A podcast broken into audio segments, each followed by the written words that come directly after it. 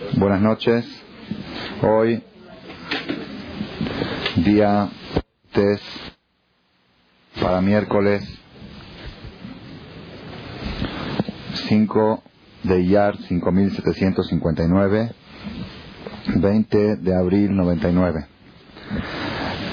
El tema que nos toca la noche de hoy es la última conferencia de angustia y alegría. Se llama Angustia y Alegría 7. Llevamos ya seis conferencias de la serie y les dije que van a ser siete. Nada más que ojalá que verdad Hashem podamos desarrollar el tema completo en el poco tiempo que tenemos, porque si lo quisiéramos desarrollar con amplitud, yo en los seminarios doy este tema en tres horas.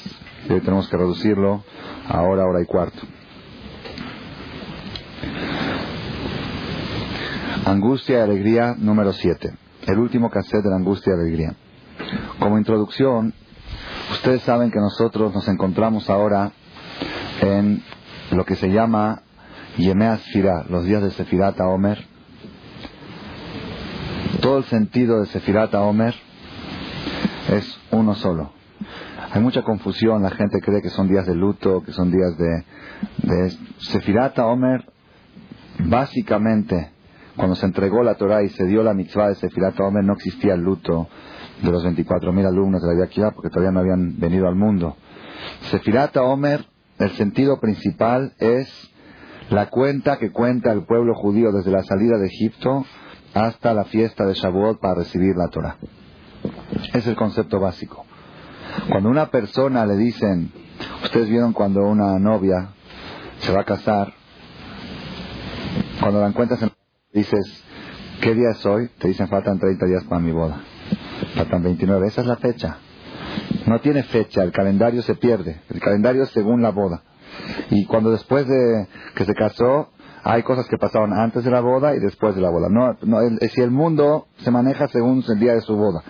La importancia de algo se demuestra cuando la persona cuenta hacia él. Cuando la persona está pendiente de algo, contando los días, eso demuestra es tan importante. Sefirata Omer, un proceso que el pueblo judío demuestra la ansía porque la ansiedad, la desesperación, la, la, la, el anhelo, el deseo, porque ya queremos que llegue el día de Haga. Fíjense ustedes qué curioso que ninguna fiesta judía en el ciclo festivo no tiene esta mitzvah. No hay mitzvah de contar para Yom Kippur.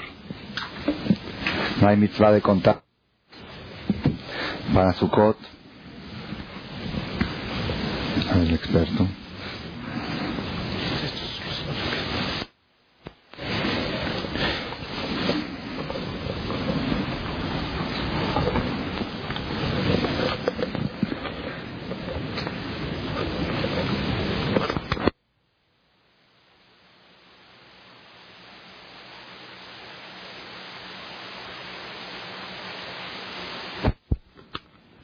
Bueno, bueno, ya.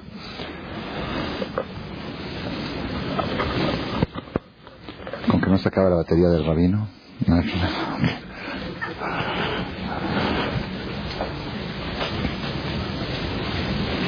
No hay en fiesta mitzvah de contar. En Sukkot nadie cuenta, hoy faltan 10 días para Sukkot. Entonces, no hay. Ah, Pesach mismo, que es tan importante, no hay mitzvah de contar. La única fiesta que hay mitzvah de contar hacia ella es la fiesta de Shavuot. Y no nada más eso. Es una fiesta que no tiene fecha. La Torah no le puso fecha. La única festividad judía, re- revisen ustedes en toda la Biblia, no dicen qué fecha es la fiesta de Shavuot. Se cuenta 49 días y el día 50 es Shavuot. Como que te están diciendo, esta fiesta no tiene fecha. La cuenta es la que la hace. La, cuenta del hombre es la que, la que crea esta fiesta. Quiere decir, si estamos diciendo que la cuenta demuestra la importancia de algo y estamos viendo que ninguna festividad judía hay mitzvah de contar, podemos llegar a la conclusión que la festividad más importante que existe en el calendario hebreo es la fiesta de Shavuot. En el ciclo festivo que iniciamos en Pesach y terminamos en Simchat Torah, aunque el objetivo final es llegar a Simchat Torah, pero la fiesta más esencial en ese proceso es la fiesta de Shavuot. ¿Y cuál es la prueba, la lógica de que es la fiesta más importante? Muy sencillo. Si no fuera por Shavuot, no hay Pesach. ¿Dónde está escrito que hay que festejar Pesach en la Torah? ¿Y cuándo se entregó la Torah? En Shavuot. Si no fuera por Shavuot, no hay shofar. ¿Dónde está escrito que tocar shofar? En la Torah. La Torah se entregó en Shavuot. Si no, si no fuera por eh, no hay Sukkot. ¿Dónde está escrito Sukkot? En la Torah. La Torah se entregó en Shavuot. Entonces quiere decir, como lógica, sin Shavuot no hay nada. Shavuot es nos escogió de todos los pueblos y decidió Dios, el día que Hashem bajó y dijo, ustedes son el pueblo elegido que les voy a entregar el manual de vida que yo fabriqué, que yo elaboré, es el día de Shavuot. Y sin eso no existe nada. Todo lo, todo lo demás no existiría si no fuera Shavuot. Esa es la lógica. ¿Por qué Shavuot es una fiesta tan importante que debemos de contar hacia ella? Debemos estar ansiosos. Debemos estar anhelando a que llegue la fiesta de Shavuot. Otra de las pruebas que la fiesta de Shavuot es la más importante de todas, hay una regla que me gustaría transmitirla en forma otra vez de introducción porque no es el tema principal, pero sí vale la pena adoptarla y asimilar esta regla y van a ver cómo es tan verdad y tan real. Hay una regla que dice, toda cosa que es más oculta es más importante. Las cosas importantes están ocultas, es muy sencillo. El oro es barato, es caro, es caro. ¿Se encuentra fácil o está oculto? Está oculto. Es una regla general. Dios, que es lo más importante de la creación, está oculto. Por eso se llama Olam. Olam quiere decir Nelam, oculto. El alma, que es lo más importante del ser humano, ¿alguien la ve? Está oculta. Las cosas más importantes son aquellas que la gente menos importancia les da. Es una regla. Cuando tú ves algo que la gente no le da tanta importancia, pon atención porque ahí está el secreto. Porque es parte del sistema del libre albedrío que Dios creó. Si las cosas importantes estarían manifestadas con toda su importancia, todo el mundo se agarraría de ellas por naturaleza y ya no habría libre albedrío. Entonces Dios las deja ocultas que tú tienes que esforzarte en descubrirlas. En todo el calendario hebreo, ¿cuál es la festividad más ignorada por el pueblo judío? Shavuot. ¿Por qué? Rosana, Shofar, Año Nuevo, Kippur, el Día del Perdón. ¿Quién, no se identifica con Kippur? Sukkot, la, cabaña, el Lulav, es como Simchat Torah, los dulces. Tiene su Pesach, uf, el Seder, la Matzah, Purim, los disfraces, Hanukkah, las velitas. Hay una sola fiesta en el judaísmo que muchos judíos dicen, ¿ya fue o va a ser? ¿Qué es eso? Shavuot. No hay sukkah, no hay shofar, no hay lulav, no hay matzah, no hay seder. Shavuot. La fiesta de Shavuot. Esa es la prueba más grande. ¿Qué tan fiesta importante es? El hecho que la gente la tiene descuidada. Entonces, Baruch Hashem, que estamos ahora a tiempo, estamos en la tercera semana del Omer, contando la tercera semana del Omer, todavía nos quedan cuatro semanas más para, la fiesta de Shavuot y podemos prepararnos para recibir esta fiesta tan esencial. Eso es como introducción. Yo quiero ahora enfocarme al punto de la angustia y la alegría. ¿Ok? Si dijimos que el objetivo principal de todo el proceso festivo que se inicia en Pesach y termina en Simchat es llevar a la persona a una situación de alegría constante, como lo comprobamos del rezo de las fiestas que decimos Veasienu Hashem Birkat Moadeja Lejaim Besimhau Shalom cárganos con las bendiciones de tus fiestas para lograr vida con alegría y paz. Quise que el objetivo principal de todo ciclo festivo es llegar a Simchat Torah y que la persona obtenga una alegría permanente en su corazón que ya explicamos en la primera conferencia de la serie, la, conferencia 1, Angustia y Alegría 1, explicamos que el instrumento más poderoso para triunfar en la vida es la alegría, ¿ok?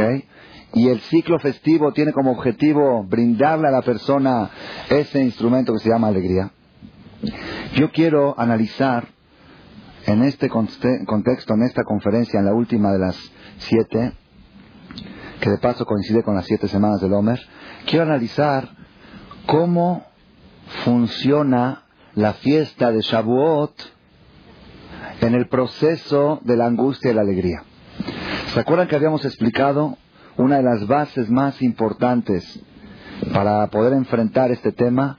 Que dijimos que la angustia no es una enfermedad, es un síntoma.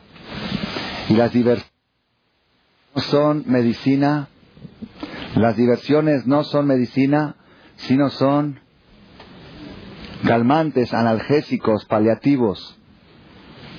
Y si tú tratas de curar una enfermedad con calmantes, la enfermedad se va agudizando cada vez más hasta que hay un día que ni un calmante, la dosis se va creciendo cada vez más hasta que hay un día que no hay calmante que pueda calmar ese síntoma. Tenemos que utilizar, aparte de los calmantes, para calmar el dolor hay que utilizar la medicina curativa, la medicina, la terapia, el antibiótico que combate el virus que genera el síntoma llamado angustia. Y explicamos que todo el sistema del judaísmo es atacar la enfermedad de raíz, no lograr un calmante. El calmante es bueno, la Torah autoriza que si la persona siente angustia que salga a distraerse para quitárselo, claro que sí. Es mitzvah de salir porque hay que usar los calmantes, hay que usar la aspirina. Pero la Torah prohíbe curar enfermedades con aspirinas. La Torah permite usar aspirinas para bajar la calentura, pero prohíbe conformarse con aspirinas mientras pueda haber una infección que la está generando esa calentura. Eso fue lo que explicamos en Angustia y Alegría 2. Entonces, ahora yo quiero explicar, ¿verdad, en la noche de hoy, cómo la fiesta de Shavuot es la terapia más poderosa para combatir el virus que genera la angustia. Ese va a ser, digamos, el tema de la noche de hoy.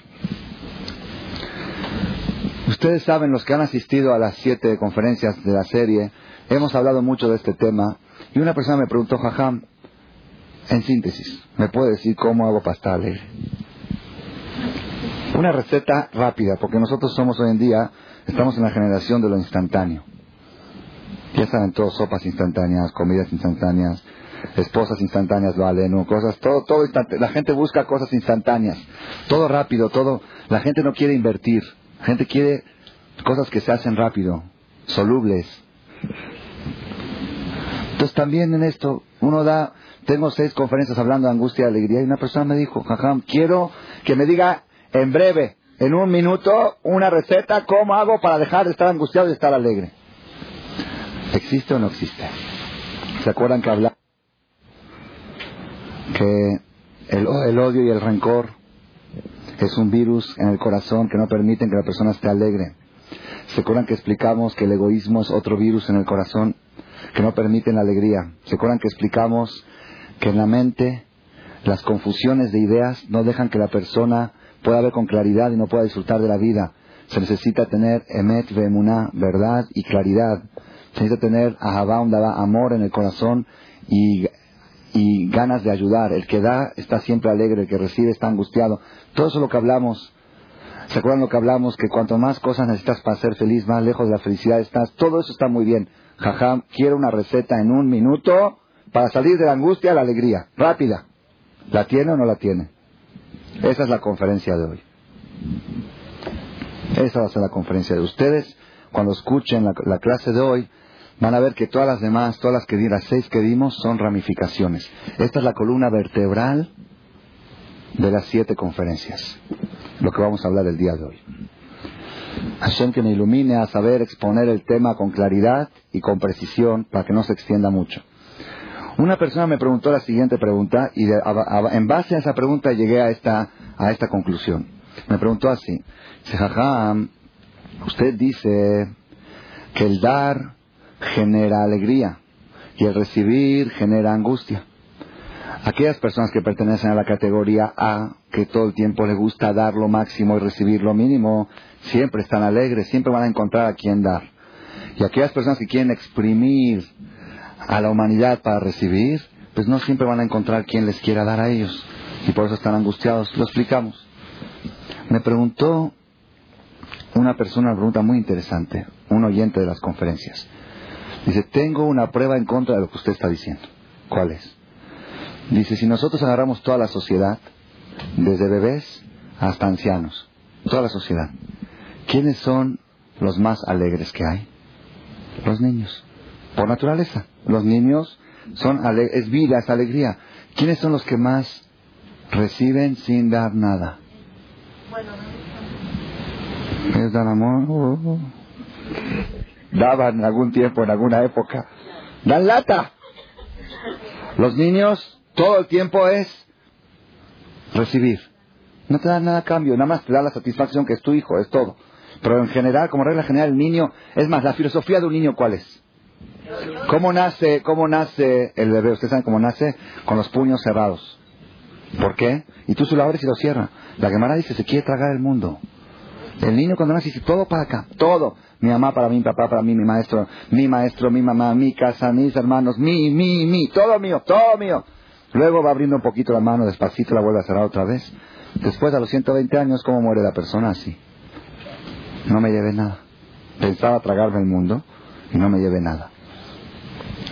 Acá surge una pregunta muy fuerte, es un conflicto, un conflicto muy grande. Aparentemente, si usted está diciendo, me preguntó esta persona, de que el dar genera alegría, el recibir genera angustia, los que más reciben en el mundo, los que consumen y no producen, son los niños. Todo el tiempo gastos y gastos. Papá, dame para esto, papá, dame para el otro, papá, dame para el otro. Mamá, atiéndeme, mamá. Es todo, todo el mundo para ellos y ellos no dan nada.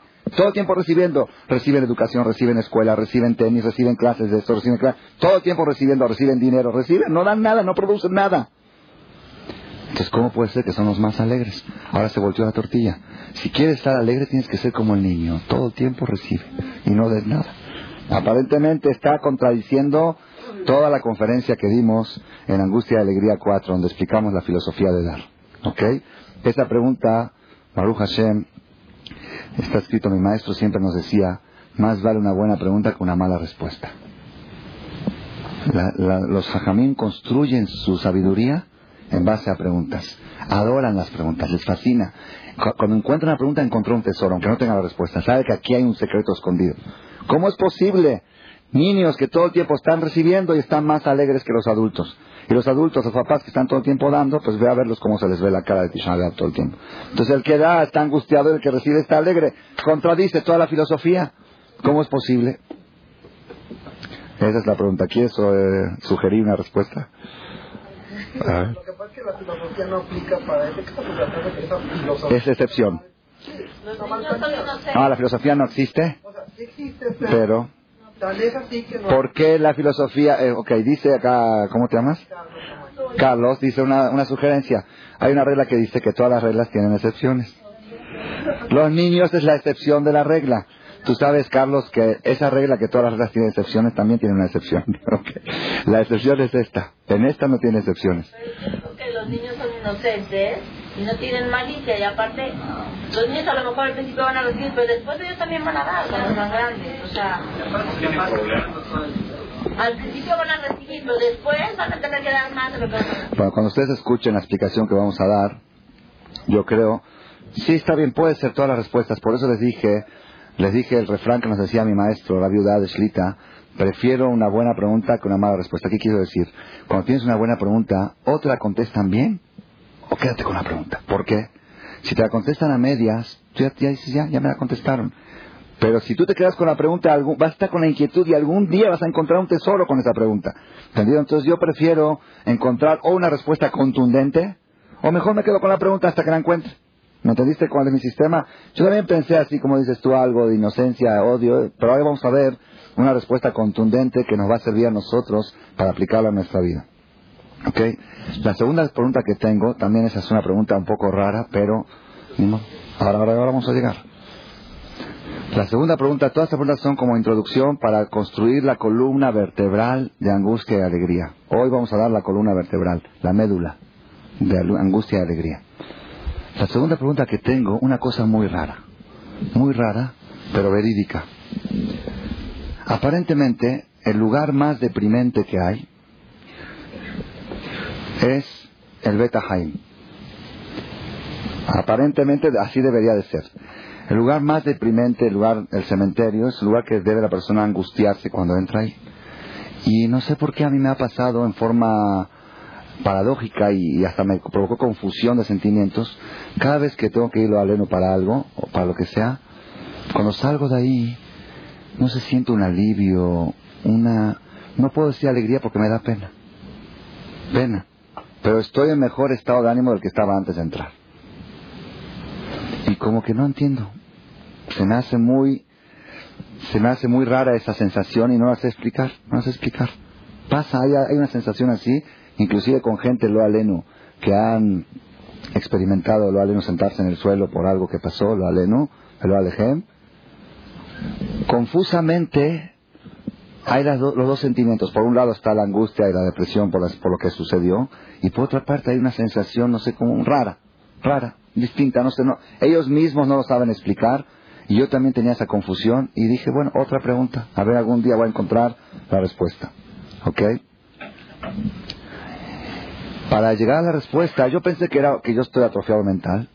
Dije, sí, normalmente uno va al panteón, sale angustiado, va a una casa del otro, sale angustiado. Debe ser que yo estoy mal y me da pena comentarlo con nadie. Si no fuera porque tengo la médula de la conferencia, no lo comentaría, hasta me da vergüenza. Pero encontré en el Talmud una cosa que dice así: Kola ver al meto, todo el que se enluta sobre alguien que falleció cercano, Hashem mosiflo simhal simhato. Dios le da mucha alegría a esa persona.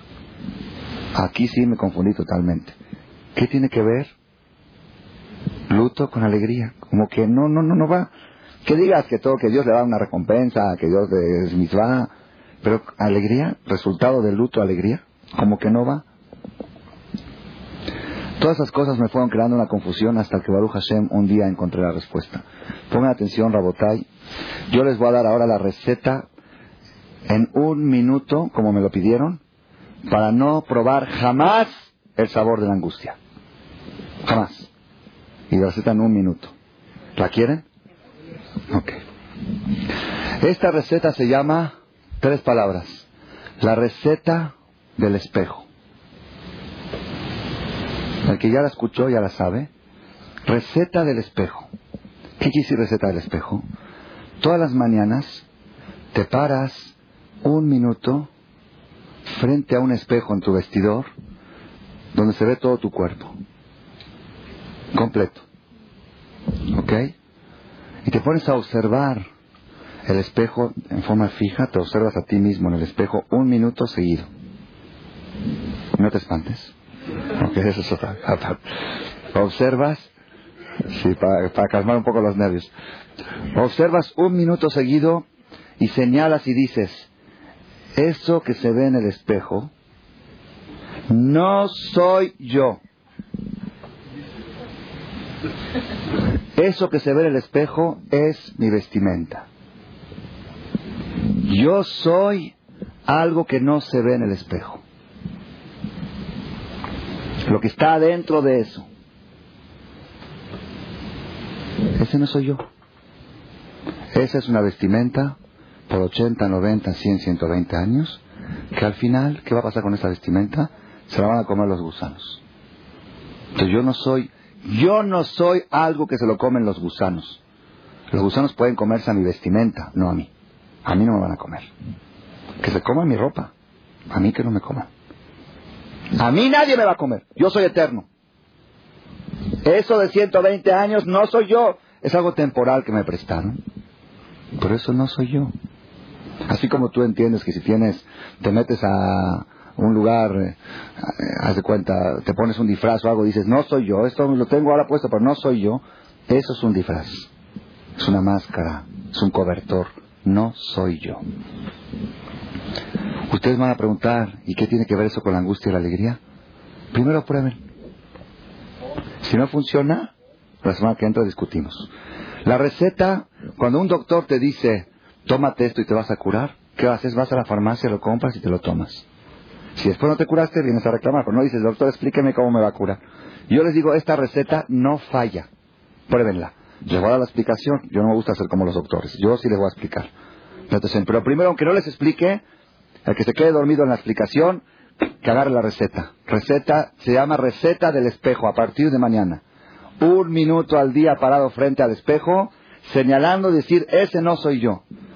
Si ese no soy yo, ¿Para qué me preocupo tanto por ese? ¿Para qué me angustio tanto por eso?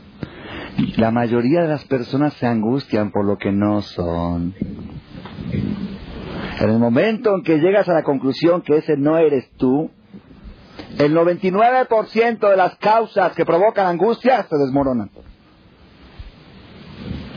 ¿Qué pasa si de repente una persona, amigo tuyo, tiene un problema muy grave? Muy grave. Tú tratas de ayudarlo todo, no se puede ayudarlo, el problema se está complicando cada más, va a quebrar, va y tu esposa te ve muy preocupado, ¿qué te dice? ¿Sabes qué? Está bien, ni modo. Es su problema de él, exactamente. No, es, ni modo, ese no eres tú. Pues, eh, cada quien con... Si la persona se sintiera que eso que está en el espejo no soy yo, pues ni modo, es su bronca del cuerpo. Si tiene problemas, pues que a ver cómo se las arregla. Yo tengo responsabilidad, es fácil decirlo, Najón, Najón, pero esto es una receta que se maneja de la parte positiva. Si eso no soy yo, entonces ¿qué soy yo? Yo soy algo más eterno. ¿Ok? Mientras ese algo más eterno ande bien, mientras yo ande bien, hay que tratar que también mi amigo ande bien, el cuerpo también ande, hay que tratar, pero pues, mientras lo de adentro ande bien, eso es lo más importante. Lo de afuera es totalmente secundario. Es una receta que no falla, infalible. Yo les voy a explicar por qué y cómo funciona esta receta. Les voy a dar una respuesta psicológica y una respuesta cabalística. ¿Cuál quieren primero? ¿Ah? ¿Cuál quieren primero? ¿Les interesa más la cabalística? La voy a dejar para el final. ¿Ok? Para que no se duerman. ¿Cuál les interesa más la cabalística? Primero les voy a dar la explicación psicológica. ¿Ok? Está escrito en la Torah Vaitzer Hashem Elohim et Adam Afar min Creó Dios al hombre polvo de la tierra. Vaipach veapav nishmat haim.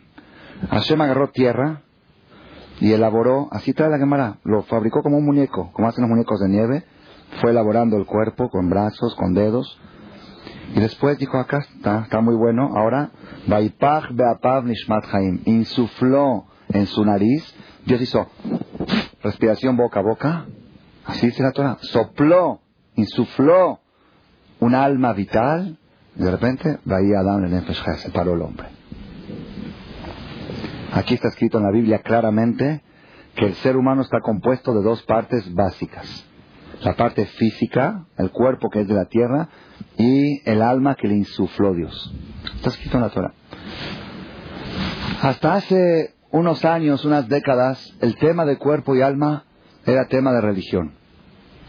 ¿Religión? Pues ¿Alguna vez viste el alma? ya. Si saben ese refrán árabe, nadie fue y regresó. Sí, nadie la vio. ¿Quién la vio? que la... Entonces era cosa de fe. El que tenía fe, creía en Dios y creía en Moshe Rabbeinu, en la Torah o en su creencia, esa creencia decía existe un alma y hay otro mundo, el mundo de las almas, todo lo que quieras. Esto era hasta, hasta hace unas décadas. Hoy en día estamos en una situación, como está muy pronta la llegada del Mashiach, Estamos en una situación que Dios ha mandado señales de la existencia del alma que científicos de las universidades más prestigiosas del mundo ya escriben artículos que la ciencia no puede negar la existencia del alma. La ciencia que es la que lleva la bandera de yo creo lo que veo, de causa y efecto, y lo que no veo no creo. Hoy la ciencia llegó a la conclusión que el alma ya no es cosa de fe el alma ya es un hecho. Así como hace 300 años. Si tú le decías a alguien, aquí hay microbios y aquí hay bacterias, te decía, vete al manicomio, aquí no hay nada, aquí no se ve nada. No, no, no, aquí hay millones de microbios, ¿eh? Millones. ¿Qué millones, ¿Qué estás hablando? ¿De dónde, Víctor? No hay nada. ¿No ves que no hay? Tócalos. A ver, ¿dónde están? Ni se ven, ni se tocan, ni sepa. No se ven porque no tienes el instrumento adecuado para verlos. Agarra un microscopio y vas a ver que sí los ves. Cuando hablaban de bacterias y de virus, a los judíos nos mandaban al manicomio cuando decíamos que una olla que se cocinó carne, taref, y ya la lavaron bien con jabón, ¿sí? y vuelves a cocinar carne kosher, la carne se hizo taref, ¿por qué? Porque moléculas de la carne taref se impregnaron en las paredes de la olla y cuando volviste a cocinar en caliente, ¿y qué se hace para hacer la kosher? Se mete en agua hirviendo y se esteriliza. Se cayeron. ¿De dónde salieron ustedes? Así nos decían a los judíos. ¿Qué? Si ahora la ve bien, no tiene nada. No, se metieron moléculas. ¿Qué moléculas? Moléculas. ¿Dónde hay moléculas? No entendían, no sabían. Hoy en día, el que no cree en los microbios, en las bacterias y en los virus, está loco, ¿verdad o no? Les hago una pregunta. ¿Existen los microbios o no existen? ¿Alguien de ustedes alguna vez los vio? ¿Sí los vio? Yo nunca agarré un microscopio. ¿Alguien vio microscopio? Yo no. Yo estudié la más primaria, no llegué a secundaria, no estudié química y nunca vi un microbio. Yo puedo jurar que existen. ¿Por qué? Hoy en día el mundo avanzó tanto, cada día las cosas que menos se ven son las que más existen. Si yo antes, hace 300, 100 años, les decía a ustedes, cuando tú hablas, hay ondas. Ondas, ondas, ondas. ¿Qué ondas? ¿Qué es ondas? Aquí, aquí en el aire hay ondas. ¿Qué ondas? No hay nada, ondas. Ondas sonoras y ondas visuales. Sin embargo, tú pon un transistor, un aparato transistor, levanta una antena, enciéndelo y capta la onda. La onda existe. Que tú no la puedas captar porque no tienes el aparato adecuado para captarla no quiere decir que no existe. Hoy en día el mundo cada día se está manejando por más cosas que no se ven. Yo estaba en un carro, cuando íbamos al centro con una persona, estaban cerradas todas las ventanas con aire acondicionado. De repente llega un bip, un viper. Le pregunto al de al lado, ¿por dónde te entró? Le dije, ¿por dónde entró? Me dice, ¿cómo? Llegó el viper. Digo, explícame por dónde. ¿Hay algún cable? No, entró. Si la ventana está cerrada, ¿cómo puede entrar? No, es que la onda capta. Todo eso si lo hablabas. Así dijo un jajam, dice, si se llegan a despertar nuestros tartarabuelos, se llegan a levantar, metim, se a morir. No, o van a decir, este es el Mashiach. Es el Mashiach. ¿Cómo puede ser? Estás acá, hablas un celular, hablas, escuchan allá. No, no, no puede ser. Es que no van a entenderlo. No, no. como dicen, le puede dar un infarto y se puede morir otra vez. O decir, ah, pues esto es el Mashiach. A nuestros tatarabuelos les decían que cuando venga el Mashiach van a llevar a todos los judíos a Israel sobre alas de águilas. ¿Qué ala del ala del águila? ¿Cuántas personas puede cargar? ¿Y cuándo hemos visto que una persona en ala de un águila se transporta de un país a otro? Si se despiertan, mi tatarabuelo se despierta y, cae en el aeropuerto de México, dice, Café de Sharim, Café de Sharim, mira, el Mashiach, Mashiach, de los aviones y dice Mashiach. Porque ve un águila grandota cargando 300, 500 personas. Moray Bravotay, hoy en día, cada día la ciencia está descubriendo que lo que menos se ve más fuerza tiene. La fuerza de los microbios, de los virus, de las bacterias, de las ondas, de los celulares, de los ultravioletas, los rayos X. ¿Qué X ni X? Rayos X. A ver, dime qué es X. A ver, explícame. Yo veo un rayo de luz, veo una luz, no se ve nada. No, pero hay rayos X. ¿Y sabes qué? Penetran y pasan la pared y se ve lo que está atrás del otro lado. ¿Dónde está el rayo? ¿Dónde está el X? Cada día están descubriendo que las cosas más poderosas son las que menos se ven. Y yo leí un artículo de una profesora totalmente atea de la Universidad de Harvard, escribió que hoy día las pruebas de la existencia del alma son tan evidentes que la ciencia, aunque quiera, ya no las puede negar. Ya no se puede negar. Lo que es el concepto de las muertes clínicas son centenas de miles, centenas de miles de testimonios. Centenas de miles de testimonios en cada grupo, en cada reunión de 100, 150 personas, no hay menos de tres personas que hayan experimentado, ellos o algún familiar de ellos, una muerte clínica. Y en cada seminario que lo hacemos, levantan la mano por lo menos 6, 7 personas y piden subir y comentar experiencias. Yo he escuchado cosas impresionantes de testigos presenciales. Contó una señora en un seminario que ella trabajaba en el Hospital Maimónides de Los Ángeles. Ella era, tenía un puesto importante ahí era secretaria del, director principal del hospital, un paisano, y dice que no creía en nada. De repente un día el director renuncia, se retira, se va a vivir a Israel, se entera ella que ya se pone tefilín religioso. ¿Qué pasó? Te estaba teniendo un paciente y el paciente estaba en coma, con todo lo... Ya después que se despertó el paciente, él les contó qué color de bata tenía el doctor, qué, instrumentos usaron, qué color de el techo, la pared, detalles y detalles que su alma cuando estaba encima del cuerpo estaba viendo todo, que vio todo y percibió todo. Pero eso no lo, eso no lo impresionó al doctor. Y si yo escuché muchas historias de esto, ¿qué es lo que más, qué lo que más lo impresionó? Que ese paciente fue ciego de nacimiento. En su vida vio un color. Entonces, este no puede decir como verde, azul, si ni sabe lo que es verde y azul. Eso lo impresionó. Eso lo impresionó. Dijo, existe el alma, se fue a buscar, fue a una yeshiva, fue a otra, renunció a su puesto, se fue a Israel, hizo Teshuvah y ya no sé qué puesto está ocupando allá en un hospital importante. Lo contó en público una señora en uno de los seminarios. Como estas historias hay decenas de gente, de gente que en vivo vivieron estas cosas. Es una de las pruebas que la ciencia no la puede negar. La otra es la hipnosis regresiva. Cosas también innegables, innegables. Hay una señora en Inglaterra, se publicó en todos los periódicos, una señora de 30 años que descubrió a sus hijos de 60, 70 y 80 años. Aparece la señora de 30 con sus hijos, eh, viejitos de canosos, de 60, 70, 80, y ella describe cosas que nadie lo puede saber más que la mamá. Ella se acuerda en vivo que ella era mamá, que vivía en tal dirección y que tal día y que el parto fue así. Todos los detalles que nadie lo puede saber más que ella. Salió, salieron fotos en los periódicos de Inglaterra, la señora joven de 30 años y el viejito, su hijo mayor, su hijo menor. Eso es la hipnosis regresiva que demuestra la existencia del alma. Cosas impresionantes. Lo que es la, lo llaman la Ouija o la Cuija, Seance le dicen en inglés. Eso acá en México no sé si se hace mucho, pero en Israel, de cada tres personas, dos lo hacen. No hay un joven en Israel de 12 años que no haya experimentado personalmente una Ouija. Y es verídico y funciona y comprobado. Hay algo muy curioso. La Ouija que invocan almas y empiezan a decir cosas. Hay algo muy curioso que la Ouija es, no funciona en, en Shabbat. En Shabbat no funciona. Invocan almas y no vienen. ¿Por qué? Porque está escrito que solamente se puede molestar a almas que no han llegado a su descanso. Almas que están volando, almas que están en su descanso final, no se las puede molestar ni con Ouija. No puedes traer ni a Abraham ni a Moshe Rabenu, ni uno de esos. Todos los solamente se puede traer almas que están volando en Kafakela. Entonces en Shabbat, que todas las almas descansan, ni un alma puede bajar. Y hay en las instrucciones de algunas ouijas que se venden en los super, dice, no usar de viernes a la noche a sábado a la noche. No funciona. No funciona. O se rompe la aguja, o no funciona, no responde.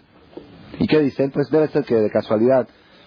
Yo escuché de un jajam, contó en público, dice que estaba dando una conferencia ante 800 personas de kibbutzim, izquierdistas, Shomer Atzair. El jajam contó en un hotel, el Jajam contó, un salón de un hotel, 800 personas en Israel, contó de que le contaron dos personas de Kibbutz que habían hecho Ouija y bajaron al alma de Nachman Bialik, Nachman Bialik, ¿saben quién era? Un poeta famoso en Israel, político. Bajaron el alma de él y él les dijo que tiene 49 años en Kafakela, es un tipo de... Kafakela es que agarran el alma, el alma de la persona, lo agarran y lo avientan de un extremo del mundo a otro como una bola, como una bola de, tenis. Hay un ángel de un lado y la avienta, juegan béisbol con su alma. Eso es Kafakela. Dice 49 años en Kafakela por 49 veces que le fue infiel a su esposa. Así lo dijo Nachman Bialik en, en Ouija. El Jajam contó que en la mitad de la conferencia se salieron dos dos personas dijeron, este es un mentiroso. Él. Y se subieron al cuarto en el hotel, tenían la Ouija ahí. Dijeron, ahorita mismo lo vamos a bajar. Ahí dos gironín se subieron en la mitad de la conferencia. Subieron y hicieron Ouija y bajaron a Nachman Bialik. Bajaron los dos pálidos. Y se pidieron hablar en público. Dijeron, bajamos nosotros, subimos renegados y bajamos impresionados. Le dijo Nachman Bialik, díganle a Rabbi Agen que todo lo que dice tiene razón Nada más que Baruch Hashem ya me hicieron el favor y ya me quitaron de Kafakera y me pusieron en el Geinam. Le hicieron el favor de quitarlo del béisbol y llevarlo al infierno. El infierno ya es una categoría más alta, ya se purifica el alma y después puede llegar a su descanso. Y lo dijo en público. Esas cosas que estoy diciendo son cosas de todos los días. Hay testigos presenciales en el ejército israelí, soldados que le advirtieron al comandante que vio una ouija, les dijo, un alma, que va a haber una bomba en este en esa base militar que van a echar es conocida la persona que y el comandante dijo no se maneja el ejército con almas el ejército va con tenemos servicios de información y no tenemos ninguna información exactamente a la hora que había dicho el alma, a esa hora explotó, hubo muertos, hubo heridos. Después de tres días otra vez le vino el alma y dijo otra vez que iba a haber un ataque y ahora sí el comandante lo tomó en serio. Cosas comprobadas en todo el mundo. Hay otras, otras pruebas más. Todo lo que es el aura. No quiero llegar, yo quiero nada más que ustedes sepan que casi, casi la ciencia está creando aparatos que van a poder fotografiar el alma en el momento en que se desprende del cuerpo. Ya va a haber fotos. Alguien dijo que hay fotos, pero eso todavía no está comprobado que hay fotos. Hay fotos de otras cosas que detectan enfermedades según el aura. ¿Ok? Bekitsur, Moray Brabotay, todo ese no es el tema. El tema de esta noche no es espiritismos y no es almas. Eso el que quiera investigarlo, que vaya con científicos, que vaya con el doctor Betés, que vaya a seminarios y le van a demostrar cosas impresionantes. Impresionantes. A propósito, en dos semanas va a haber un seminario, el 29 de, el 30 de, el fin de semana de 30 de abril, primero de mayo, que quiera asistir, ahí les demuestran con transparencias, con pruebas, sin lugar a duda. Ese no es el tema nuestro. Yo, el punto de partida, yo nada más traje esto para confirmar lo que ya sabemos los judíos hace 3.300 años. ¿Qué sabemos? Que el ser humano está compuesto de dos partes, cuerpo y alma. ¿Dónde lo dice? Bereshit, Génesis. Y creó Dios al hombre polvo de la tierra e insufló en su nariz un alma vital. ¿Ya? Eso lo sabemos seguro. Ahora lo que yo quiero llegar es a otra cosa. Vamos a volver al tema de la angustia y la alegría. Es lo que más, es lo que más nos atañe a nosotros. Pongan atención a lo que vamos a, dijimos la explicación psicológica primero y luego la cabalística. Ahora va la psicológica. Yo les voy a dar un ejemplo, un ejemplo que Dios me iluminó hace como tres años o cuatro años. De repente se me vino el ejemplo a la mente y lo busqué en todos los libros y no lo he encontrado. Y un jajam cuando lo escuchó me dijo, debe de estar escrito en algún libro, tan exacto, tan preciso. Pongan atención a lo que les voy a mencionar por dos, tres minutos y después vamos a llegar al tema principal. Vamos a suponer una persona de nosotros, X, tiene dos empresas, dos empresas. Una empresa aquí en México con cinco mil empleados, trabajadores, máquinas. Y otra empresa, por ejemplo, para por decir, en Monterrey, lejos, tiene otra empresa. más pequeña, de 100 empleados, 50 empleados, ahí está. Hay una cosa muy interesante. La empresa nacional, la de, es la de la DF, la de la capital, cada peso que le metes se acaba. Le metes 100, cero. Le metes 500, cero. Haces balance fin de año, se acabó el capital que metiste y no hubo utilidad. Y la empresa está yendo cada día más para abajo. Le metes y le metes y le metes. Por más que le metes, no están a la empresa. Trajo expertos, trajo economistas, trajo administradores de empresas, todo lo que quieras, los mejores, los más profesionales del mundo. Investigaron bien cómo está la empresa y dijeron, ¿sabes qué, Roji? Esta empresa no tiene arreglo. Se va a la quiebra a fuerzas. Bueno, si le meto un millón de dólares, no la saco. No, mételo un millón, es un millón menos. No tiene, está todo mal estructurado, el producto no es bueno, la maquinaria no es buena, los empleados no son buenos, la, la infraestructura está mal, todo está mal, no tiene forma de salir adelante. Bueno, la cierro. Oh, si la cierras, pobre de ti, el sindicato te acaba de porvir para indemnizar a cinco mil empleados. ¿No? Entonces, ¿qué tienes que hacer? No la cierres ni le metas. Déjala que se vaya acabando solita. Si tú manténla y luego ya se acabó solita, no te pueden cobrar indemnización. Si tú la cierras, tienes que indemnizar a todos, de por vida. ¿Está bien? Jazito. La empresa de Monterrey mete 100, se hacen mil. Mete mil, se hacen cien mil. Mete cien mil, se hacen 10 millones. Lo que mete se multiplica por 10 o por 100. Hermoso, ¿verdad o no?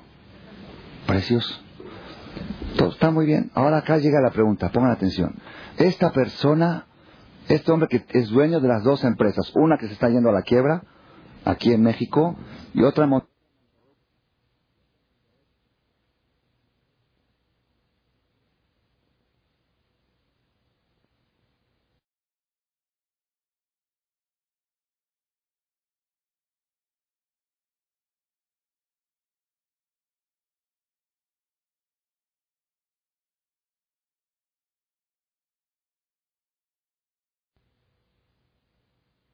pregunta, pongan atención. Esta persona, este hombre que es dueño de las dos empresas, una que se está yendo a la quiebra, aquí en México, y otra en Monterrey, que cada día para arriba. De repente recibe una herencia o una lotería, se ganó una cantidad considerable de dinero. Se ganó X, 3, 4, la grande de noviembre, 5 millones de dólares en efectivo, ahí los tiene. Y dice, ¿dónde los invierto? ¿En el DF o en Monterrey? ¿Qué opinan ustedes? ¿Hay alguna duda? ¿Alguien opina en el DF? Los expertos dicen que por más que le metas, quiebra. Si este hombre es inteligente. Pero si es un hombre tonto, ¿qué hace? Se a echarle unos 500 mil dólares a ver si la, la saco adelante. Balance, que cero. Otro mete, se va acabando todo su capital. Con la ilusión de que él la va a salvar. Ustedes hay gente obsesionada que saben que tiene un negocio más. No, porque es la idea que él tenía hace 20 años y es, bueno, la tenías. No resultó. El otro que está bueno, métele ahí. ¿Verdad o no? ¿Estamos de acuerdo? Muy bien. Pongan atención, Rabotai. Impresionante. ¿Cuáles son las dos empresas? Tenemos, cada ser humano tiene dos empresas. Una empresa se llama cuerpo. Esa es la del DF, la nacional, que está al lado. Otra empresa que se llama Alma, la de Monterrey. Monte del Rey.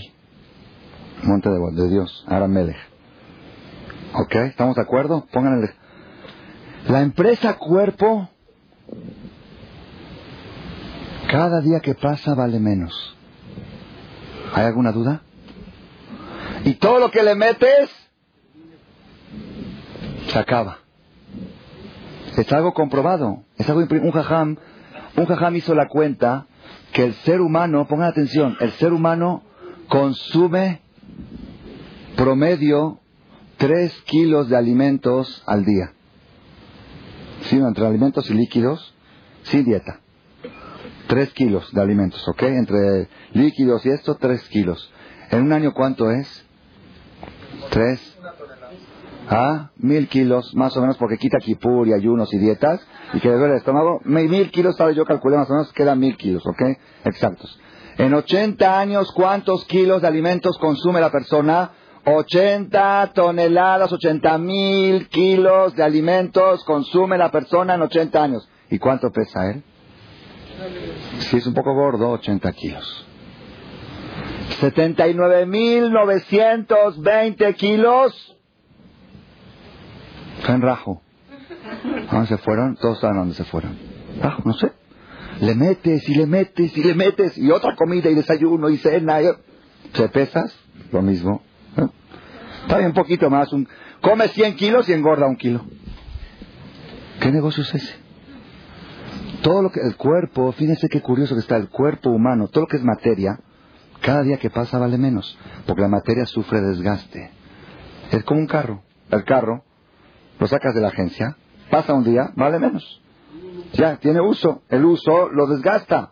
El cuerpo es una empresa que cada día vale menos, que todo lo que le se acaba y que al final, ¿cómo va a acabar esa empresa? ¿Cómo va a acabar? ¿Ah? ¿Cómo? Quebrada. ¿Ustedes han conocido algún cuerpo que no ha quebrado? ¿Han escuchado algún cuerpo que no ha quebrado? No hay. No ha habido en la historia. Y si le metes más, haces más ejercicio, no puede. No hay. Y si vas al deporte y ya, no hay. Y si haces pesas todos los días y nadas y, y respiras y, bueno, le invierte, métele, métele. No hay, métele lo que quieras, lo que quieras. Agarra todos los millones del mundo, de todos los ricos juntos, que compren un día de vida más. La empresa está yendo, tú sabes que el cuerpo va a acabar algún día en la quiebra. Va a acabar consumido y comido, y así dice que después de 120 años el alma viene a la tumba, ¿por qué se va a la tumba durante el año? Viene y llora. Se muera. Tanto invertí en esto. Tú construyes una casa, una casa así de hechas ganas, 20, 30 años, una casa preciosa. De repente llegas un día y la ves que se está desmoronando, se está cayendo, se está yendo abajo. Es tanta, tanto esfuerzo que hice. Ahora, ahora vamos a llegar. Tanto esfuerzo que hice Moharam. Ahora, la otra empresa, la empresa Alma, fíjese qué curioso. La empresa Alma, cada día que pasa, vale más. ¿Por qué? Un tefilín más, un Shabbat más, una veraja más. Cada obra de bien que haces va elevando el nivel de tu alma. La empresa Alma es una empresa que va para arriba. Todo lo que le metes se reproduce, tiene intereses. Así es sabido que en el alma, así está escrito, la persona siembra una mitzvah y la mitzvah se queda como una semilla y va creciendo frutos y te hace que hagas otra mitzvah. Es una empresa que no tiene pierde, no hay devaluación. Todo lo que metes en el alma, nadie te lo quita en el mundo. ¿Y para cuándo te sirve? ¿Para 100 años? ¿Para 200? ¿Para quién? Adelante, adelante, adelante. Entonces ahora viene la pregunta. Yo tengo un capital. Yo tengo un capital. ¿Cuál es mi capital? ¿Cuál es mi capital? Ah, no, no. El tiempo. Yo así lo llamo. El capital es el tiempo. La persona es tiempo. Ustedes saben, el alma antes de venir al mundo estaba bajo el trono celestial. El cuerpo no existía, era tierra. ¿Ok? Luego se fabricó la persona, cuerpo de la tierra, alma de Dios. Después se muere, el cuerpo se hace tierra, el alma regresa al mismo lugar. ¿Qué hubo en el medio? Tiempo. Tiempo, nada más. Vida es tiempo, ¿ok? Hay mucha gente que dice el tiempo vale oro. Eso es una ofensa al tiempo. El tiempo no vale oro. ¿Por qué? Porque, ¿Por qué el tiempo vale más que el oro? Porque el tiempo puede comprar oro. Y el oro no puede comprar tiempo. El capital más, el, el, material más valioso que pueda haber sobre la tierra es el tiempo. ¿Por qué? Porque no hay algo en el mundo que lo pueda comprar.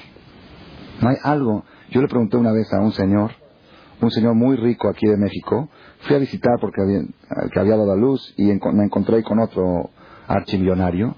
Entre ellos se visitan y me llaman y yo caí ahí también. Ajam, díganos un musar así bueno, esos que nos sacuden, de los que nos gusta. Son jóvenes, Mashallah, por ustedes, muy, muy adinerados. Le dije, dime, voy a decir un nombre ficticio, ¿ok? Dime, Rubén. ¿Tú cuántas horas trabajas? Una vez me dijo, me acuerdo que me encontré con él una vez antes de Kippur, le digo, Rubén, este año ¿qué vas a prometer en Kippur? Dice, trabajar menos y dedicarle más a mi familia.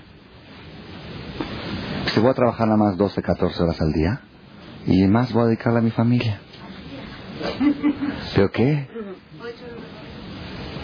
¿Y hasta ahora cuánto trabajabas? Dice, no, me voy a las 6 de la mañana de mi casa y regreso hasta las 11, 12 de la noche.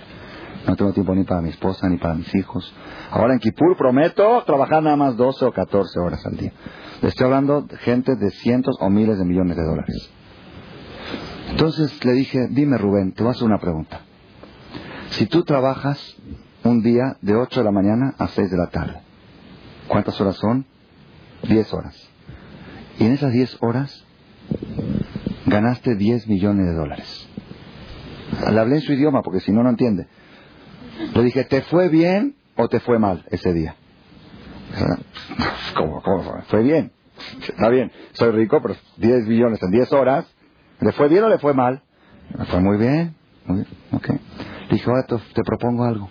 Toma esos 10 millones y compra las 10 horas que invertiste.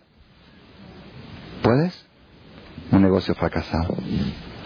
Si tú inviertes en algo que al venderlo no puedes volver a comprar la inversión, es una mala inversión, ¿o no es así? Si tú compras una casa en 100 mil dólares y no la puedes vender más que en 80, perdiste. Si tú invertiste 10 horas de tu vida y obtuviste algo que ese algo no te permite volver a comprar esas 10 horas, fue un mal negocio. Y es lo peor que le puede pasar a un Halevi. Que le vendan algo más caro de lo que vale. Ustedes fíjense los viejitos cuando se ponen a hablar en la mesa, ¿cuál es la plática en la mesa de Shabbat muchas veces? ¿Cómo lo engañaron con el precio del jitomate? Yo lo compré en 5 y tú en 4. Son unos rateros. Los no porque le falta el dinero, porque uno se siente frustrado, se siente humillado, se siente abusado, que le vio en la cara. ¿Cómo se siente la persona? Yo les voy a contar cómo se siente. A mí me pasó una vez, y esto, esto me quedó grabado en mi corazón para toda la vida. Yo era brej en Jerusalén, casado, los primeros tres años de mi vida viví en Jerusalén. Una brej, ustedes saben que vive con un presupuesto bastante limitado. Todo mi sueldo del colegio eran 180 dólares para vivir. Y mi renta era 225. ¿Cómo le hacía? No sé. Ni robaba seguro que no, ¿ok? Pero Hashem me ayudaba, ¿ok? Había así cosas adicionales, mi esposa un trabajito, eh, salíamos. Salgo de mi casa, bajo de las escaleras, me encuentra un árabe. Los árabes ahí, ya saben que son como mercoleros esos. Entonces traía unos, unas canastillas, esas coñantitas para poner ahí la verdura, las, los jitomates, las papas, ya saben cuáles, que tienen tres, cuatro, sí, esas, esos cajones con, llantita. Dice, ticné, ticné, cómprame, ajá, ven, ticné, cómprame, un árabe voy, cómprame, cómprame. Dice, vale 300, te lo dejo en 100, en 100 liras. Le dije, discúlpame, no me interesa, no tengo yo dinero para gastar en lujos. Sí, no me interesa. Pero, pero al, al, al 30% de su precio no vas a comprar algo, ¿qué, clase de mentalidad? Dije, no tengo el dinero primero. Segundo, no lo necesito. Y, no tengo, no, es un lujo, no tengo. Pero bueno, está ya en 80 y ya. En 80 y te lo, ya te lo dejo. Por ser tú, te lo dejo en 80. Le dije, no tengo dinero y no me interesa. Uf, qué tercos que son los religiosos, los, los ajamí. Te estoy ofreciendo ganga. ¿Sabes qué es una ganga? Bueno, ya por ser tú que es hajam, te lo dejo en 60 y ya último precio. Ya me voy, me voy, me voy. Llévatelo y me voy. Le dije, discúlpame. No. Se enojó, se enchiló. Dice, bueno, por ser tú, tú, que es 35. 35, dije, de 350 a 35 al 10%, ahora sí. Los tenía en la bolsa. Dije, una ganga tan grande, máximo voy y lo vendo. Si necesito la lana, voy y lo vendo. Fui y llegué a mi casa feliz, dije a mi esposa, ¿sabes cómo lo exprimí al árabe? ¿Sabes cómo lo exprimí? De 350 liras a 35 liras. No, no hay ganga. Fui al mercado, lo vi en 30. Fui al mercado después, lo vi en 30. ¿Saben cómo me sentí? Y estaba buscando a ese árabe para ahorcarlo. Nada más, ¿por qué? No por el dinero, por la humillación. Es decir, engañar, tanto se puede engañar. Me lo estaba bajando de 350 a 100, a 100, y al final me hizo el gran favor de bajarlo a 35 y el precio oficial es de 30. Lo peor que le puede pasar a una persona es que le vendan algo más de su valor. Moray Verabotay, eso es lo que le está pasando a la mayoría de los seres humanos. Están invirtiendo algo valiosísimo por algo que no devuelve la inversión. Me dijo un señor muy rico, no de acá, de otro país, pero estuvo acá en México, me dijo, yo invertí 20 años, invertí salud, vida, familia para hacer mi riqueza. Mashallah se hizo muy rico. Y ahora tengo el corazón infartado, soy diabético, tengo mi familia desmoronada, ok, todo lo invertí para hacerme rico. Quiero agarrar toda mi riqueza y quitarme el infarto que tengo, dejar de ser diabético y estructurar mi familia. Y no puedo. Hice un mal negocio. Un negocio que no puede recuperar la inversión es un mal negocio y eso angustia. La persona se angustia cuando sabe que estás metiendo dinero en algo que cuando lo quieres vender no recuperas. Te angustia. Moray Bravotay, esa es la respuesta psicológica. ¿Por qué la gente camina angustiada todo el tiempo sin saber? No saben, vienen con el jajam, jajam, estoy angustiado. Le digo, ¿por qué? ¿Eres casado? Sí, Baruch Hashem. ¿Te llevas bien con tu mujer? Sí. ¿Tienes hijos? Sí. ¿Están sanos tus hijos? Sí. ¿Estás sano tú? Sí. ¿Tu negocio va bien? Sí. Siento angustia. Digo, ¿por qué? Dice, lo que yo le pregunto a usted, usted me pregunta a mí. Es una cosa inexplicable, angustia existencial. Hay una sola respuesta, la columna vertebral. ¿Cuál es la respuesta? La psicología, el subconsciente humano grita todo el tiempo. Se te está yendo lo más precioso que tienes. Tu tiempo, tu capital, ¿en qué lo estás invirtiendo? ¿Cómo en qué? Mira qué músculos. Mira. Eso se lo van a comer los gusanos. Eso va a quebrar. El subconsciente lo sabe, aunque el consciente no lo quiere pensar.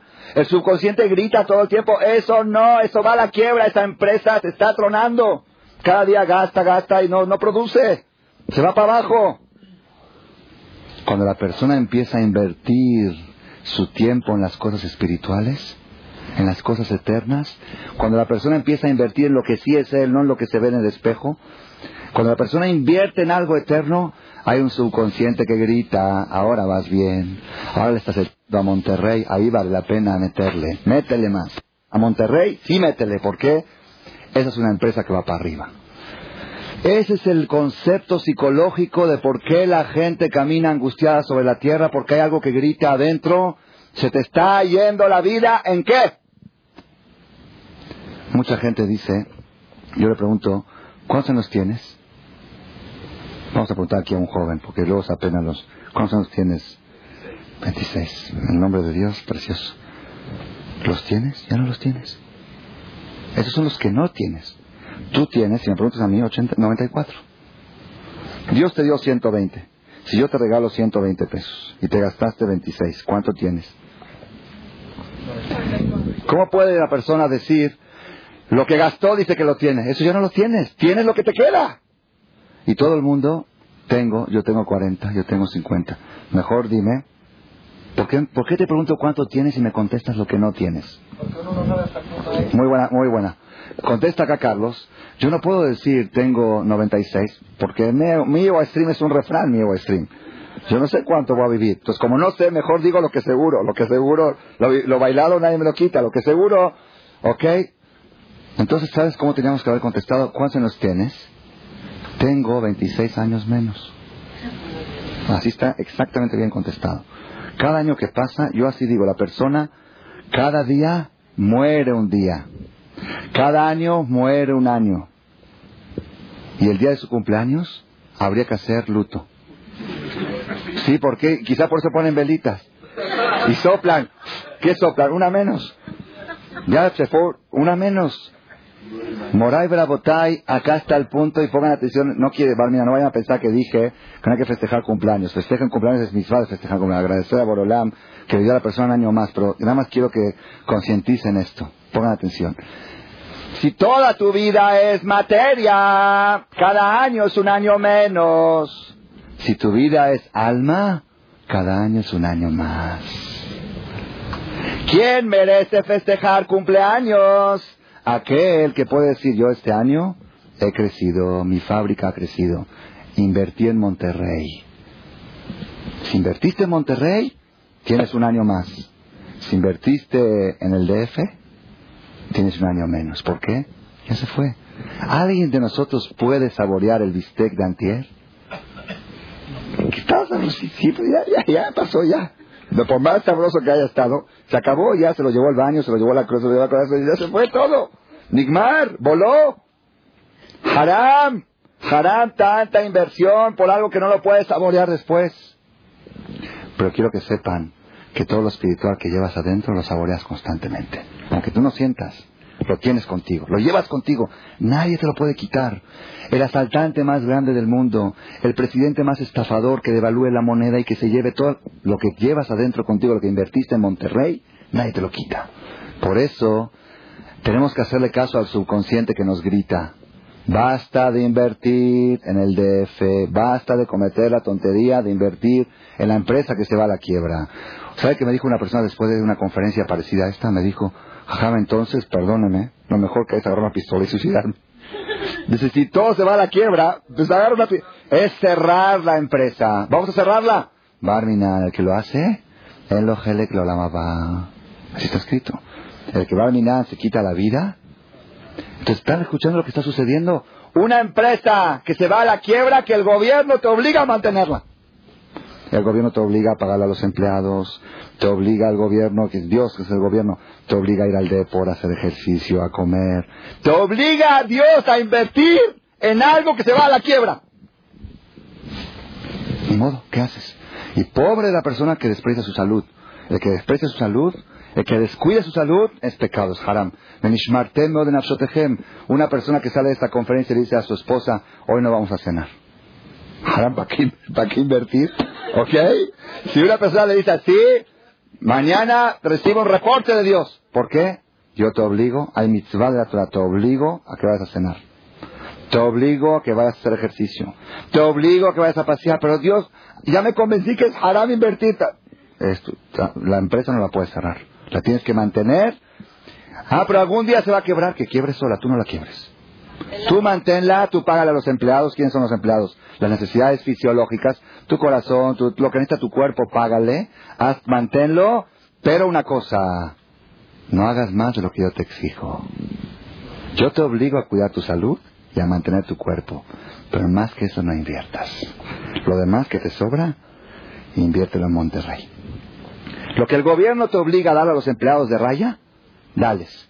Pero no vayas y digas, Oye, ya que el gobierno me obliga a mantener esta empresa, la voy a, la voy a decorar. La voy a... No, no, no, no, no. Lo que te exige el gobierno, haz. Hasta ahí nomás, hasta que quiebre. Pero no le inviertas de más. Aquí está el punto. Esa es la explicación psicológica. Si ustedes quieren saber la receta del espejo, cómo funciona, si la persona se concientiza un minuto al día, ese que se ve en el espejo no soy yo y por lo tanto no le voy a invertir. Lo que me sobra lo voy a invertir. Lo, lo indispensable voy a invertir en él. Pero lo que no sea indispensable lo voy a invertir en lo que sí soy yo. Entonces ya empieza a llegar la alegría. Ya el subconsciente dice, ahora vas bien. Ya, ya te hiciste buen comerciante. Ahora, ahora sí, ya no eres como aquel Halabi que está invirtiendo y le cobra más caro el jitomate. Ya estás invirtiendo en algo que cada día vale más. ¿Ok? Esa es la explicación psicológica y la cabalística. ¿Quieren escuchar la cabalística? Y con esto vamos a concluir. Ir a los niños hasta el final. Esa está preciosa la respuesta de los niños. Y la del panteón. ¿Ok? Bueno. La cabalística es la siguiente. Pongan atención. Si yo les hago una pregunta a ustedes. La angustia. La angustia. ¿Dónde se encuentra? ¿En el cuerpo o en el alma? Piensen un poquito. Bueno, ok, es una duda muy interesante. Se puede cuestionar, se puede investigar, se puede hacer una investigación. Yo hice la investigación. Yo tenía la duda. ¿Dónde radica la angustia? ¿En el cuerpo o en el alma? Pongan atención. Yo pensaba igual que ustedes. Pongan atención. Dice el Zohar, acá dentro de la Kabbalah, yo no estudio Kabbalah, pero de repente chispas veo sin darme cuenta. Dice el Zohar, dice así. ¿Qué es el alma? ¿Qué es el alma? ¿Quién sabe qué es el alma? Alma es alma, alma, alma, alma, alma es algo. El Zohar nos enseña, el Zohar, la fuente de la Kabbalah, descubierta por Abishimon Shimon nos dice lo siguiente. Está escrito en la Torah que Dios insufló, Dios sopló un alma en el cuerpo de Adán. Pregunta al Zohar, Dios sopló, Dios tiene boca para soplar. Dios tiene oxígeno y tiene aire. Dios es cuerpo. Sopló, ¿qué sopló? Sopló. Dios sopla. Maimónides dice que cada vez que tú ves en la Torah la palabra que dice mano de Dios o cabeza de Dios, la derecha, la izquierda, es puro ejemplo. La derecha representa la bondad, la izquierda representa la justicia, es representativo y figurativo. Dios no tiene ni derecha, ni izquierda, ni boca, ni oído. Él es todo boca, todo oído, todo escucha, todo oye, todo ve, todo piensa, todo es. Es todo, Él es todo. No puedes decir la boca, la mano de Dios, lo estás limitando. ¿Qué quiere que Dios sopló? Oh, dice el Zohar, eso no lo decimos, yo no, no puedo explicarlo, el Zohar así lo dice. Cuando una persona sopla, boca a boca, le sopla algo al otro. Eso que sopló es una parte de él que salió de dentro de él y se insertó en el otro, ¿verdad o no? Así como cuando un ser humano sopla, sopla lo que tiene más adentro. Cuando dice, cuando Dios insertó un alma, Dios agarró lo más adentro de él, una parte, una partícula de él que viajó y la insertó en el cuerpo. Eso quiere decir soplar, Dios no sopla. Soplar quiere decir el mismo resultado que hay cuando alguien sopla, que parte de uno se mete dentro del otro. Ese resultado hubo que parte de Dios se metió dentro del cuerpo. Entonces ahora quiere decir, cambia toda la filosofía, pongan atención, quiere decir que cada uno de nosotros estamos caminando y llevamos dentro de nosotros a Dios. Miren qué interesante que está esto. Cuando nosotros decimos que Dios es el rey, ¿qué quiere decir? Dios no, que Dios que está dentro de mí es el rey sobre la vestimenta que está fuera de mí. Eso quiere decir que Dios es rey, que lo de adentro de mí gobierna mi vida. No Dios, piensa en Dios, Dios, Dios, ¿qué es Dios? Dios es esto. Aquí adentro hay un Dios, que es mi alma, y ella es el rey sobre mi cuerpo. Eso es todo el judaísmo. Es todo. No, no te vayas por fuera. Cuando decimos atajo en la da, tú le das a la persona sabiduría. ¿Quién es tú? El alma. El alma es el que da la sabiduría al ser humano. La persona cuando habla con Dios tiene que hablar con la parte de Dios que tiene dentro de sí mismo. Ahora, esto es revolucionario, ¿eh? lo he dicho antes Jajamín y se han quedado así. estuve en Israel el último viaje, me hicieron muchos conocimientos al respecto. Ahora, Les hago una pregunta, y esta es la médula de la conferencia. Les hago una pregunta. Dios, Hashem, ¿puede estar triste? Imposible. Imposible. Si alguien de ustedes se puede imaginar que Dios está triste, Barminan, podemos imaginar que a Dios le puede faltar algo.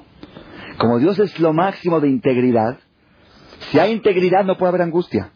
La angustia es causa de falta de algo. ¿Ok? Falta algo y eso provoca angustia. A Dios no le puede, Dios es lo máximo de integridad. Barminan, poder imaginar de que Dios pueda. Ah, como a veces dicen que Dios se pone triste cuando un judío esto y el otro, cuando se divorcia un matrimonio, Dios llora. Todo eso, un momento, un momento, un momento, un momento. ¿Cómo dice que Dios se pone triste cuando se divorcia un matrimonio que hasta Dios llora? Dios no llora porque no tiene ojos y no tiene lágrimas. Entonces, ¿qué quiere decir? Así como tú, así como tú sientes que cuando un papá llora porque su hijo le está pasando algo, sientes que es muy duro, ¿verdad? No? Tan duro es para el creador que se separa un matrimonio, pero no sentimientos, no es lloro, no es lágrimas. No hay sentimientos. Dios es lo máximo de integridad. Lo máximo de integridad que existe no puede tener angustia. Está escrito en la Torah, Os como Dios es sinónimo de alegría. Sinónimo.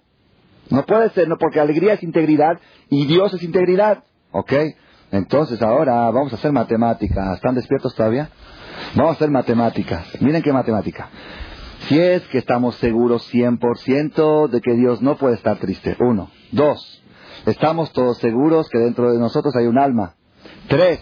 Estamos seguros que ese alma es parte de Dios. Ese alma no puede estar angustiada nunca.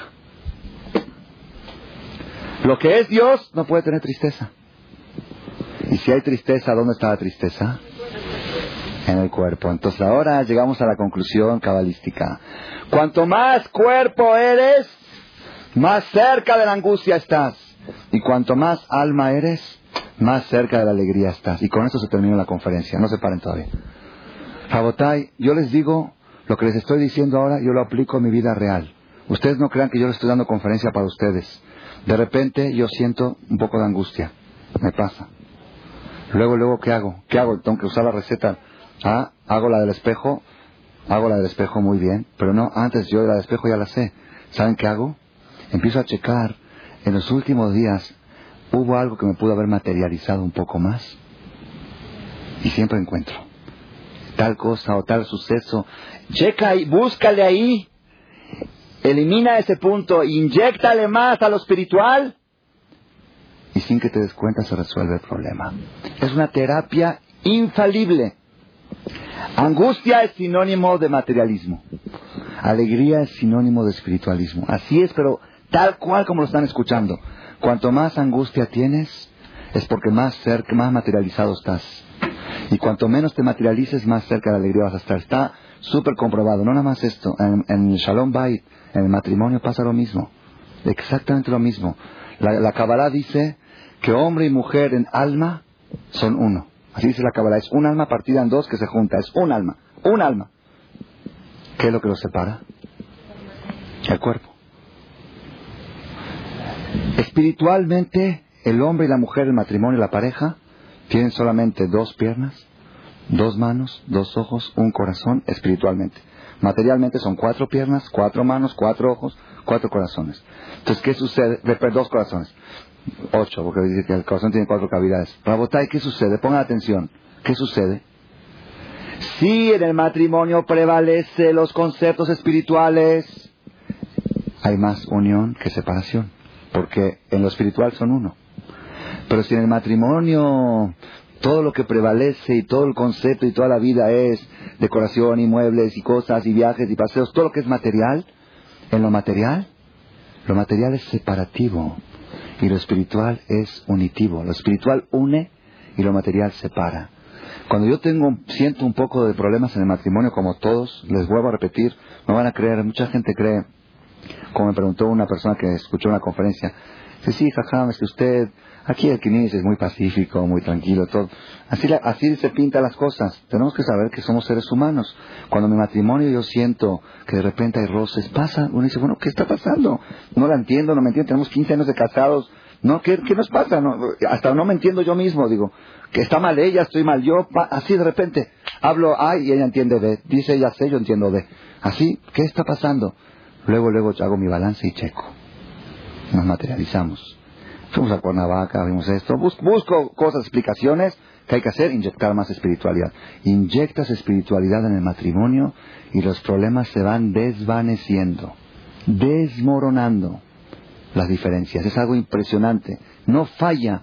La médula espinal de la alegría y la angustia. Alegría es sinónimo Dios. Alma es sinónimo Dios. Alma es sinónimo alegría. Cuanto más le metas al alma, más cerca de alegría estás. Cuerpo es sinónimo angustia. Cuanto más le metas al cuerpo, más, más cerca de la angustia vas a estar. Moray Brabotay, yo sé, esta conferencia, yo compadezco a la gente que no la sabe. Y créanme que mucha gente no la sabe. Cuando llega una situación de angustia no saben qué hacer. Desesperados. Van y se toman las aspirinas. Yo también tomo aspirinas. Yo cuando me siento angustiado, lo primero que hago, pongo música, hago algo para quitármela. Pero cuando quiero buscar la raíz del problema para que no vuelva a suceder, me fijo en este punto. Parece que debe ser que esta semana invertí más en el DF que en Monterrey. Y por eso mi subconsciente me está gritando, vas mal. Harán por lo que metiste. Empieza a meter otra vez en Monterrey. Moray Verabotay, el nivel más alto del judaísmo, ¿saben cuál es? El más alto del judaísmo, ¿saben cuál es? Le voy a decir cuál es. Que la empresa del DF produzca y la de Monterrey venda. Ese es el mejor negocio. Juntar las dos empresas y que la del DF sea sucursal, la matriz que sea allá, y esta que sea sucursal y que esta trabaje para allá, y que todo lo que produzca acá mande para allá, esa es la mejor empresa. La mejor, el mejor éxito que puede tener la persona, ¿saben cuál es? Que se siente a comer, que la comida que coma, que aparentemente está invirtiendo en la quiebra, la convierta en Monterrey. Por eso agarramos la comida y decimos, Baruch Hashem, Eloqueno Melech Haolam Sheakol Niavid Baro. ¿Qué saben qué hice en ese momento? Agarré al DF y lo mandé a Monterrey. Si tú logras enfocar todo lo material con el objetivo de lo espiritual, ya no hay materialismo. Se acabó. Aunque comas, aunque duermas. ¿Ustedes saben cuál es el día más espiritual de la semana? ¿Cuál? ¿Cuál es el día que más comemos y dormimos? ¿Cómo puede ser? ¿No es una contradicción? No es contradicción. Cuando todo el objetivo es espiritual, la comida es espiritual también, la dormida es mitzvah y todo se convierte en mitzvah. Vamos a contestar, como pidió la señora, las preguntas. Moray, Verabotá y los niños. Moray, Verabotá y los niños. Un momentito. Ustedes saben, antes de continuar, Dios, ¿qué hace todo el tiempo? ¿Da o recibe? Da. Da, porque no necesita recibir nada. ¿Ok? Entonces quiere decir que dar es del alma y recibir es del cuerpo. Ya estamos hilando todas las conferencias. ¿Por qué el dar genera alegría y el recibir genera angustia? Cuando estás dando, se está manifestando tu alma. Cuando estás recibiendo, se está manifestando el cuerpo. Al dar, inyectas espiritualidad. ¿Ok? Preguntamos a los niños, pongan atención, los niños, dice Hazonish, esto no lo dije yo, lo dice Hazonish, una eminencia, falleció hace como 50 años, dice Hazonish, ¿por qué los niños son más guapos que los adultos? Dice Hadonish, la belleza de la persona viene de su alma. Se refleja el brillo del alma en la cara. Los niños van pecando y se va materializando y cada vez se va oscureciendo más la capa del cuerpo y ya el alma no puede dar brillo y da menos brillo. Así explica Hadonish. Los niños, la capa de cuerpo es muy delgada. La prueba es que se refleja en su rostro, en su luz que tienen en la cara. Por eso los niños están más alegres a pesar de estar recibiendo todo el tiempo. ¿Por qué? Porque por esencia su alma prevalece a su cuerpo. Pero van creciendo cada día más, su cuerpo va recobrando fuerza y cuando se ponen parejos cuerpo y alma a los 13, 14 años, ya empiezan a estar angustiados. Ya empiezan a estar angustiados. A los 13 ya vayan a ver a los chavos cómo andan, buscando drogas, buscando cosas. ¿Por qué? Ya están parejos cuerpo y alma y ahora el, materialismo está provocando esa angustia. Moray Bravotay, ¿por qué el panteón? Yo creo. La persona cuando va al panteón, sin darse cuenta, está haciendo la receta del espejo. Sin darse cuenta. Como que uno entra y dice, ¿y? ¿Todo, ¿todo acaba acá? Muharam. Está viendo la empresa, de, la empresa del DF quebrada. Está viendo cómo le quebró la empresa al otro. ¿Ok? Entonces, por eso la persona La persona, yo sí yo creo, esa es mi explicación. ¿Por qué cuando la persona va, lo aleno, lo aleno a un cementerio, sale más alegre en forma incomprensible? ¿Saben por qué? Porque la persona cuando sale de un cementerio sale más espiritual. ¿Por qué? Porque empieza a desvalorizar al cuerpo. Dice, ¿cómo puede ser esto? Es lo que yo tanto le he hecho fuerza a esto. Todos estos, todos estos que están, todo eso se acaba aquí. Eso le hace concientizar a la persona que lo que vale es el alma. Empieza, y siempre cuando uno va al panteón empieza a pensar en almas. Es, es automático. Que el alma que está flotando, que sube, que baja, se le mete la reencarnación, se le meten miles de ideas. Te identificas con alma, te identificas con alegría. Es, es impresionante esto. Y por eso, en todas las conferencias que yo hablo un poco de almas, la gente se inspira. Es impresionante. Yo he tenido gente a las 3 de la mañana que no se quedan parados de la silla, sigue hablando de eso. Cuando les conté de del Cian, de la Ouija, porque le habla uno del alma y como que uno, no sé, como se exalta uno, no sabe uno explicar qué es lo que sucede. ¿Saben lo que sucede? Alma y alegría van de la mano. ¿Saben qué hace la droga, lo aleno? La droga hace a un lado al cuerpo y la persona vive su alma por unos instantes, pero después se pone peor. ¿Ok? Por eso no es la manera correcta. Pero ese es el sistema. Igual el vino, el efecto del vino es lo mismo. Hace que uno se olvide del cuerpo y empieza a funcionar el alma, por eso se siente tan inspirada la persona. Moray Brabotay, conclusión, séptima conferencia, la última de la serie. Espero que va a ser la última, aunque me falta un poco más, pero creo que ya va a ser la última de la serie. Número siete. Número siete, conferencia número siete, la médula espinal de la angustia y alegría. Si ustedes quieren salir con una conclusión precisa y concisa, ¿qué tengo que hacer cuando estoy angustiado? Inyectarle a Monterrey y dejar de inyectarle cosas innecesarias. Atención, innecesarias. Si la persona cuando está angustiada se va a poner a ayunar, no entendió esta conferencia. ¿Por qué? Porque va a venir el sindicato y te va a decir, oye, no pagaste el sueldo a los empleados. ¿Qué pasó? Es que de todo modo se va la quiebra. No, no, no, no, no. A los empleados me los pagas al día. Tienes que desayunar, comer, cenar, ejercicio, pasear, sexo, todo lo que, todo lo que el cuerpo necesita para vivir obligatorio. Pero hasta ahí nomás. Lo que te exige el sindicato, ponle. Lo que no te exige, échalo a Monterrey. Y cada vez que cumplas años, cuando llegue tu día de cumpleaños, pregúntate, antes que te inviten al, a la sorpresa de las fiestas, a las velitas, invítate. ¿Las velitas van a ser velitas de un año más o velitas de un año menos? Y este cumpleaños, si fue de un año menos, proponte que el próximo cumpleaños va a ser un año más. Cada día que pasa, que sea un día más. Si tú me preguntas hoy, día 4 de IAR, ¿fue un día más un día menos? Los que vinieron aquí seguro que fue un día más. Los que están quién sabe dónde, no sé. ¿Ok? Ahora estas, estas dos horas que estuvieron aquí fueron dos horas más. Porque lo que han adquirido en estas dos horas, nadie en el mundo se los quita. Lo llevan con dentro de ustedes. El alma de ustedes está enriquecida. Y eso es, eso es vivir más. Si tú agarras un vaso y dices, ¿cuál te van a ir a cenar? El que va a ir a cenar y se sienta y dice una verajá, es un día más. Cada comida que comes es algo más, es una buena inversión. Esa es la conclusión de todas las siete conferencias. Hashem que nos ayude, que sepamos detectar las angustias, saber cómo combatirlas. Y de Hashem yo les garantizo que la persona me faltó la última pregunta. ¿Y por qué Shavuot es tan importante? Ah, todas las fiestas tienen un sentido material, todas. Pesach, éramos esclavos. Sukkot, las cabañas para el sol. El Kippur se juzga vida o muerte. Shavuot, no hay nada. ¿Qué pasó en Shavuot? Una sola cosa. Te entregaron la Torah, que es lo único que se identifica con tu alma en este mundo. Lo único. Tu alma cuando ve la Torah se identifica. Dice, esta es mi hermana. Esta, esta es de mi país. Habla mi idioma. El alma de la persona y la Torah es lo más identificable que hay sobre la tierra. Por eso, la fiesta de Shavuot, yo les digo a ustedes, Rabotai, la persona que se prepare desde ahorita hasta Shavuot y reciba este Shavuot con toda su energía y con toda su fuerza, tiene garantizada alegría para todo el año. En el proceso festivo para obtener alegría, Shavuot es clave. ¿Por qué? Porque Shavuot te inyecta al alma directamente. Es una inyección directa al alma de la persona. Y cuando tu alma está inyectada, estás garantizado de no tener nada de angustia. Shem nos ayude que aprovechemos estas semanas de Omer, prepararnos para Shavuot y estar alegres todo el tiempo hasta la llegada del Mashiach Amén.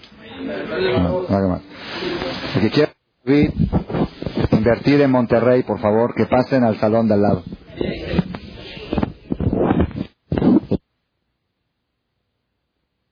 Gracias por su atención a este shiur del Rav Manger. Les recordamos que pueden visitar la nueva página de shemtov.org en el internet www.shemtov.org. Actualmente la página cuenta con varias secciones. Noticias sobre las actividades de Shem Tov a nivel mundial, escuchar o bajar las últimas conferencias del Rav Malek, escuchar o bajar la alajá del día, imprimir o estudiar desde su computadora la perashá de la semana, estudio diario de Gemara, Daf Yomi en español, sincronizar su iPod con podcast, un manual para crear su propio CD de las conferencias que existen en la red, adquirir libros con entregas internacionales con la metodología del Rav Malek de español, fonética y hebreo simultáneamente, así como ubicar las ciudades en donde se reparten CDs a nivel mundial. Es que la misbot y muchas gracias.